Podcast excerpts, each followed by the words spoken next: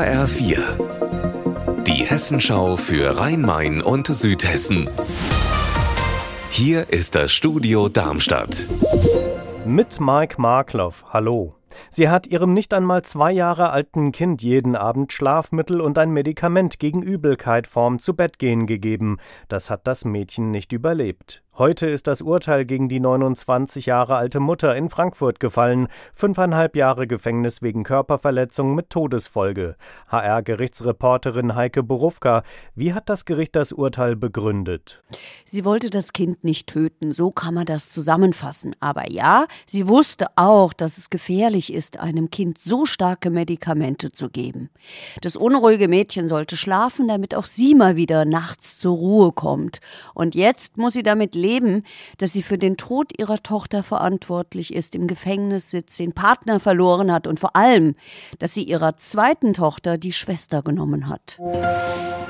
Drei Tonnen schwere Bronzereliefs zum Gedenken an die Toten beider Weltkriege. Die waren 2017 kurz vor Weihnachten vom Darmstädter Waldfriedhof gestohlen worden. Mehr als fünf Jahre später sind sie heute durch neue Statuen ersetzt worden.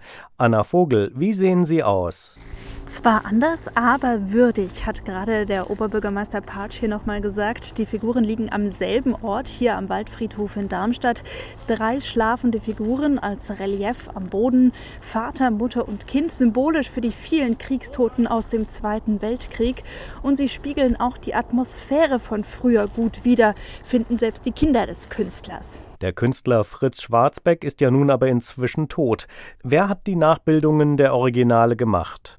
Ja, das ist eine sehr aufwendige Rekonstruktion. Die originale Gussform aus den 50er Jahren war leider nicht mehr da. Deshalb hat man aus vielen, vielen Fotos ein 3D-Modell gemacht, hat es in Firnheim gegossen und jetzt wieder nach Darmstadt gebracht. Dabei ist Diebstahl dieses Mal deutlich schwerer und unattraktiver. Die Figuren sind nämlich nicht mehr aus Bronze, sondern aus Gussstein und jeweils eine Tonne schwer. Unser Wetter in Rhein-Main und Südhessen. Es bleibt in den Abend hinein trocken. Gelegentlich scheint die Sonne. Dabei ist es 8 Grad in Hainburg im Kreis Offenbach und 7 Grad in Brenzbach-Niederkeinsbach im Odenwaldkreis. Ihr Wetter und alles, was bei Ihnen passiert, zuverlässig in der Hessenschau für Ihre Region und auf hessenschau.de.